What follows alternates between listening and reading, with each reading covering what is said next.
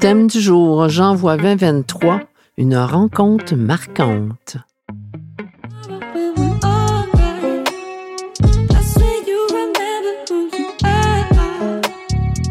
Bienvenue sur le podcast Par expérience, je confirme. Le podcast pour renaître à soi et te reconnecter à ce qu'il y a de plus lumineux en toi. Dans cette première saison, intitulée Reconnexion, tu pourras faire tes propres prises de conscience, celles qui sont prêtes à être vues, entendues et ressenties, et ainsi pouvoir te libérer de ce qui n'était plus utile dans ta réalité. Pour vivre le ici maintenant, vivre ta renaissance et intégrer de nouvelles façons de faire, les tiennes.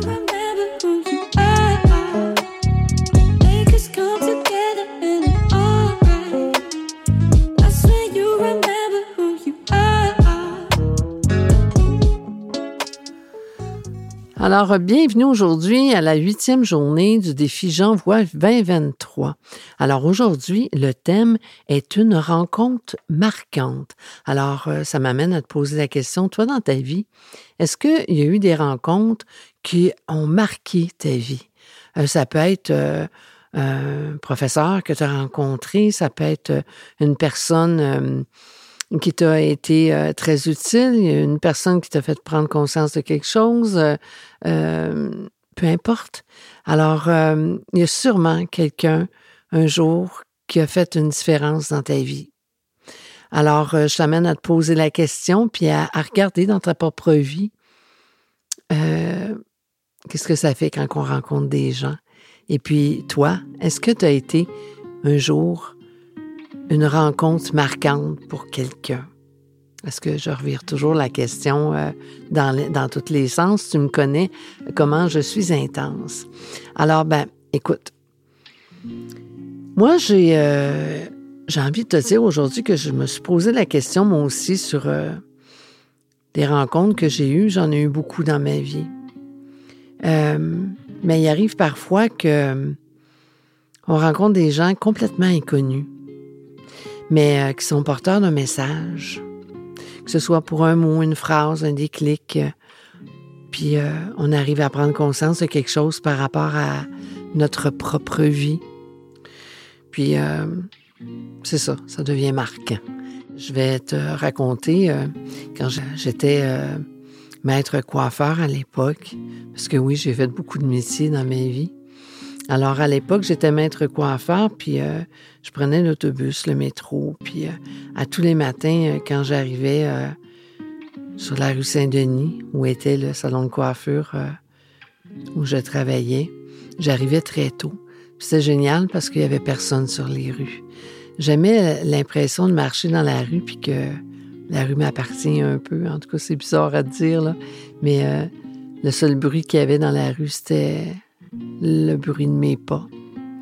Et puis, euh, à un moment donné, je vois qu'il y a quelqu'un de couché en dessous des escaliers. Et là, euh, quand la personne euh, voit que je la vois, la personne a eu peur, puis elle est partie. C'est un homme. Alors, ben, j'en ai pas fait de cas, j'ai laissé partir la personne. Et puis, je suis restée très, très calme, très posée. Le lendemain matin, j'arrive, la personne est encore en dessous des escaliers, mais cette fois-ci, nos regards se rencontrent. Et puis, euh, avec tout euh, l'amour de mon cœur, ben, j'y envoie de l'amour, juste l'amour, juste comme ça, sans attendre de rien. Et je continue à monter mon escalier. La troisième journée, j'ai décidé d'aller me chercher un café et d'en prendre un deuxième. Et quand je suis arrivée, euh, je me suis assis dans l'escalier. Et oui, tu te poses la question s'il était là, oui. Il était couché en dessous de l'escalier. Et euh, je lui ai juste dit euh, Bonjour, vous voulez un café? Alors, il est monté, il est venu s'asseoir à l'autre bout de l'escalier et je lui ai tendu le café avec de la crème et du sucre. Il n'a pas dit un mot. Il chantait un certain malaise, un malaise de... Ça, peut paraître étrange, mais un malaise de pas se sentir à la hauteur. Puis ça, j'aime pas ça, sentir ça quand les gens euh, m'envoie cette sensation parce que toutes les personnes devraient se sentir à la hauteur, à la hauteur d'être qui elles sont. Mais euh, finalement, j'ai pas dit un mot, puis j'ai pris mon café. Et quand j'ai eu fini mon café, je me suis levée puis j'ai dit, je vous souhaite une excellente journée. À demain peut-être. Et j'ai monté, je suis allée ouvrir le salon. La quatrième journée, je suis arrivée. Il était assis dans l'escalier. Et c'est lui qui m'attendait. Et euh, oui, j'avais pensé à emmener un café. Alors cette fois-là, je me suis assis peut-être un peu moins loin, sur la même marche, et je lui ai tendu le café et je lui ai dit bonjour, comment ça va aujourd'hui? Et il a commencé à me parler, à me raconter qu'il allait bien, puis qu'il avait eu froid pendant la nuit, etc., etc. Alors la cinquième journée, quand je suis arrivée avec mon rituel café, j'avais emmené euh, une doudou. Et euh, je lui ai dit, ben, écoutez, si la nuit prochaine, elle est froide, bien, euh, vous aurez une doudou pour vous réchauffer. Alors il m'a regardé avec un sourire. J'ai dit, ça vient du plus profond de mon cœur. Alors écoute, de jour en jour comme ça, euh, il m'attendait sur le bord de l'escalier et je lui ai apporté un café avec grand cœur. Au fil du temps, euh, il y a comme une genre de relation qui euh, s'est développée entre lui et moi. Une relation sans attendre de rien sauf peut-être d'un café et d'un bonjour. Mais euh, en même temps, ben, il s'est permis avec le temps de s'ouvrir et me raconter un peu son histoire. Et puis cette personne m'a marqué à jamais. Cette personne que je voyais habillée de haillons, qui euh, avait pas une odeur très euh, fraîche du matin, disons, et qui était sale, disons les mots comme ils sont mais avec euh, des yeux rougis par la tristesse que je pouvais voir du plus profond de son âme. Et quand il m'a raconté une partie de sa vie, ce que j'en ai retenu, c'est quelque chose de vraiment particulier. Cette personne-là, c'était un grand médecin. Un grand médecin qui euh, a fait des euh, études, puis qui a mis la médecine au centre de sa propre vie.